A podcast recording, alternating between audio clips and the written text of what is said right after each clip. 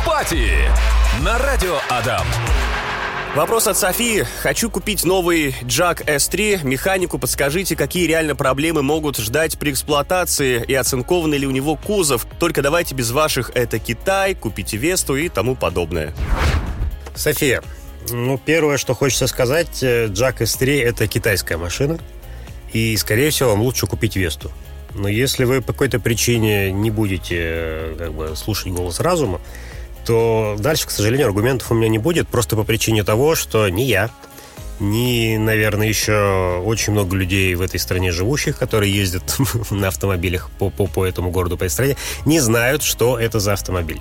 Проблема всех китайских машин, которые сейчас вот в последний год или два стали появляться на рынках, в том, что мы не понимаем, из чего они сделаны. Мы не понимаем, на какой платформе они построены. Мы не понимаем, что вообще это за автомобили. То есть, если у нас, к примеру, есть э, бренд Volkswagen, и мы предполагаем, что вот есть Volkswagen Golf 7, платформа MQB, на ней построили Passat, на ней построили Tiguan, на ней построили Tiramont, мы в целом можем как-то вот с определенными допусками сказать, что это за машина, опираясь на вот историю ее создания, на традиции там производства, на технические какие-то моменты, посмотрели и сразу все поняли.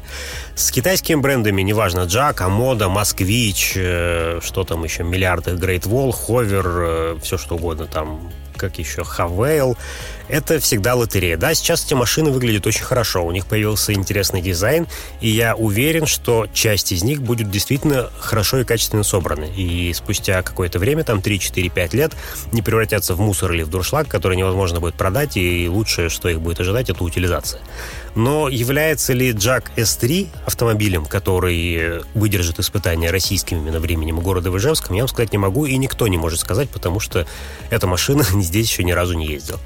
А, покупая любой китайский автомобиль, если мы не говорим про какие-то заслуж... заслуженные уже зарекомендовавшиеся бренды, я сейчас говорю там про Exit, про Geely Atlas, про Черри, наверное, какие-то топовые, а, вы будете рисковать. Неважно, вы покупаете его в России, покупаете его в Арабских Эмиратах, покупаете в Штатах, это всегда непонятная машина, не потому что она плохая, а просто потому что нет еще наработки. Два раза предыдущих, когда китайцы пытались зайти на рынок, уходили с рынка, потому что машины превращались в мусор, теряли остаточную стоимость, люди просто не хотели их покупать, потому что невозможно было на них ездить, и продать их тоже было потом невозможно.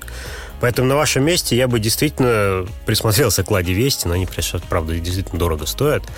А по поводу того, оцинкованный ли кузов, я думаю, что вам проще дойти до дилера задать этот вопрос там и посмотреть. Потому что оцинковка на крашенной поверхности, естественно, конечно, ее не увидеть, но если посмотреть на какие-то скрытые полости, то она вполне явно видна. И если это оцинкованный кузов, то один очень весомый плюс в пользу этого автомобиля, безусловно, вы получите. Потому что он как минимум через пять лет не станет э, ведром дырявым, из которого все уваливается. А, и тогда, наверное, можно посмотреть подальше. Но я бы воздержался от покупки вот такого автомобиля, просто потому что что с ним дальше будет, я не знаю. Автопати на радио Адам.